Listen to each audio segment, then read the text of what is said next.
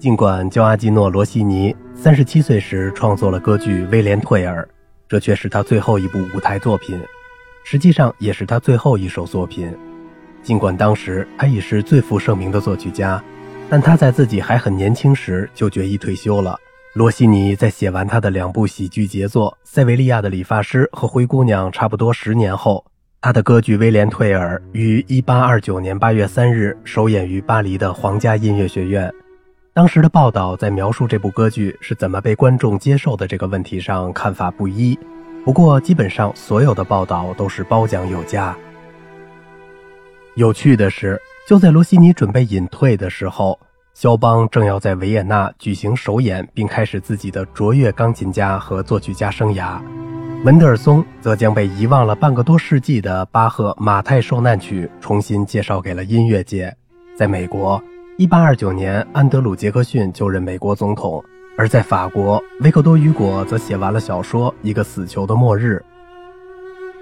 罗西尼的前两部喜歌剧是世界上大多数歌剧院的保留剧目之一，而当年的歌剧《威廉·退尔》并不像今天这样与那两部喜歌剧一样广受欢迎。实际上，《威廉·退尔》后来就没怎么再演。然而，颇具讽刺意味的是，又得感谢流行文化的推动之力。这首十二分钟的序曲也成了古典音乐作品中最负盛名的曲子之一，因为美国电影《独行侠》的主题曲引用了威廉·退尔序曲。幸运的是，这首序曲因为自身的价值而实际上成了交响乐曲目中经典的组成部分。这首序曲分为四个不同部分，在许多方面都像讲述故事的交响诗。浪漫主义时期追随罗西尼的很多作曲家都把这种风格发挥到了极致。即便这首序曲最初是写给剧院乐池演奏的，但参加演出的乐器也不少，这也是这首曲子在音乐会舞台上取得成功的原因之一。管弦乐团包括短笛、长笛、双簧管、英国管、单簧管、大管、四支圆号、小号、三支长号、定音鼓、三角铁、大鼓、拨和弦乐器。其中大提琴扮演着特别重要的角色。参考录音是 RCA Victor 公司的，唱片号是六幺四九七。菲德勒波士顿大众管弦乐团。不要期望威廉·退尔一开始就会演奏那段标志性的快速流行旋律。序曲的开始是由五把大提琴演奏，很慢，充满冥想气质。开始的主题由第一大提琴独奏。旋律唤起一种苏醒或者日出的感觉，缓缓展开和上升。旋律只是被四把大提琴的独奏偶尔打断。这段旋律尽管包含一段大提琴五重奏，却是室内乐。随着其他大提琴和低音提琴的加入演奏，其他乐器也重复这个模式，丰富了声音的层次。大提琴独奏的主要乐句音高很高，因为毫无遮盖，所以更难演奏。唯一没有大提琴参与的演奏是定音鼓远远发出的安静敲击。另一阵定音鼓敲击开始了，这一次现场感更近了，听上去好像雷声轰鸣。最后是大提琴的一段引子，第一大提琴奏出一个极高的持续音符，结束了这个段落。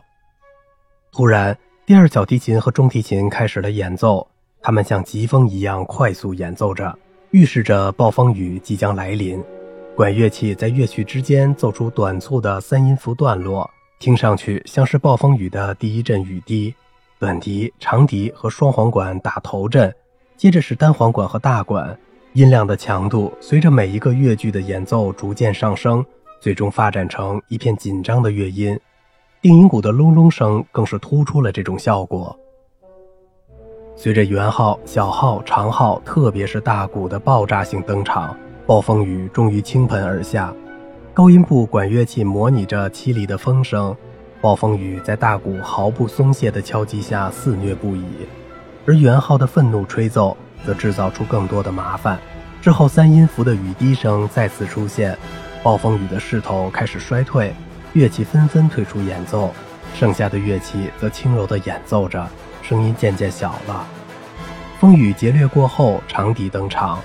他先是谨慎地偷偷看一眼，然后开始在远处隆隆乐音的衬托下独奏，最后只剩下长笛还在演奏，他的可爱乐句直接引出序曲的下一个段落。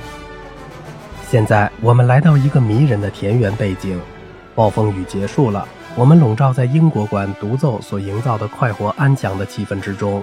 最后，长笛重复英国馆演奏的主题，接着长笛和英国馆在一系列洪亮的拨奏衬托下，开始交替演奏一段乐句，听上去像是鸽子在对话，然后两者融汇在一起，彼此演奏短小的旋律。这时，三角铁也发出迷人的奏鸣声。在这个段落，注意长笛的演奏像转鸣的小鸟一样飞来飞去，而英国管奏出的柔和乐音则描绘了一只飞得比较慢的小鸟。这幅颇具田园风味的图景被小号突然而又锋利的吹奏打破了，气氛令人激动，催人振奋，充满了活力。这就是电影《独行侠》的主题曲。听到这里，你会忍不住喊出声：“嗨，希尔弗！”这个段落演奏速度很快。发展到这时，已经无所顾忌。简单的说，演奏速度已经接近于赛跑，像一开始小号的吹奏一样震撼人心。圆号的加入为演奏增添了色彩和层次，发自肺腑的激动几乎压倒了一切。特别是当定音鼓加入演奏的时候，定音鼓演奏结束后是一个短暂的停顿，接着弦乐器两把圆号、单簧管、大管和定音鼓加入了主题的演奏。令人想起电影中那句台词：“我们出发了。”起先氛围相当安静，但是等短笛、长笛、双簧管和其他圆号加入，声音就开始慢慢大了起来。波和三角铁的加入，营造出一种喧闹的感觉。小提琴急速演奏属于他们的乐句，圆号坚如磐石的演奏，开始了对我们出发了那段主题的重奏。尽管这段演奏快速而又兴奋。但必须将其置于可控制的范围内，这样等最后乐音爆发的时候，就显得意味深长了。在这一整个段落中，注意观察，在每个短暂的时间段内发生了多少事情是很有意思的。在很短的时间内，气氛就可能发生变化，整个乐队也可能招之即来，挥之即去。比如，注意气氛是如何从自信转为神秘的。接着，随着乐队其余成员突然回来加入演奏。再一次出现了一阵喧闹的阵势，我们出发了的主题又以同样的快速出现，比以前更猛烈、更响亮了。接下去，这个陈旧的主题恢复到最先听过的样子，快速，但是更加安静和有所节制。继续等待下一次的爆发。罗西尼不负众望，由短笛领衔吹奏出尖利的声音，划破了整个乐队的乐音。随着序曲接近尾声。产生了一系列快速的变化。首先，演奏声音慢慢减弱，不过这只是为了积蓄力量。最后以三角铁的敲击和波的轰鸣作结。接着旋律再次出现，并稳步积蓄力量。然后一次重奏奔跑的主题，分别由管乐器和弦乐器演奏。突然的一切都完全停顿了，所有人都得到了喘息的机会。接着由大鼓带领演奏的轰鸣引向序曲的喧闹结尾。这首曲子成为古典音乐作品扛鼎之作的原因，很明显在于这首曲子的结尾。尽管这其实早已不是什么新发现，序曲激动人心的结尾，无疑让绝大多数听众感到震撼。大提琴演奏家拉尔夫·克什鲍姆，我在六岁的时候也被箭射中过，因此我很同情威廉·退尔。现在一听到那段美丽的大提琴独奏，我就为自己能够幸存下来而感到庆幸。可供选择的录音版本：钱德勒波士顿大众管弦乐团。一次传奇般的演绎，一份生动的记录，完美的转录成了 CD，阐释令人激动。毫无疑问，这是费德勒先生指导下的波士顿大众管弦乐团的主要演奏曲目。孔泽尔辛辛那提大众管弦乐团，一次令人兴奋的一流的阐释，卓越的数码音响起到了锦上添花的效果。孔泽尔和辛辛那提大众管弦乐团是继费德勒之后的又一对完美组合。诺林顿伦敦弦乐演奏团，如果你寻求发自肺腑的兴奋，那么这个出色的版本就是为你准备的。另外，这个版本可能比较接近罗西尼所听到的音乐，出色演绎加上精彩音效就是这张唱片的全部。如果你欣赏这首曲子，尽管像威廉·退尔序曲那样拥有发自肺腑的兴奋感的曲子并不多。但具有罗西尼式风格的作品却不少。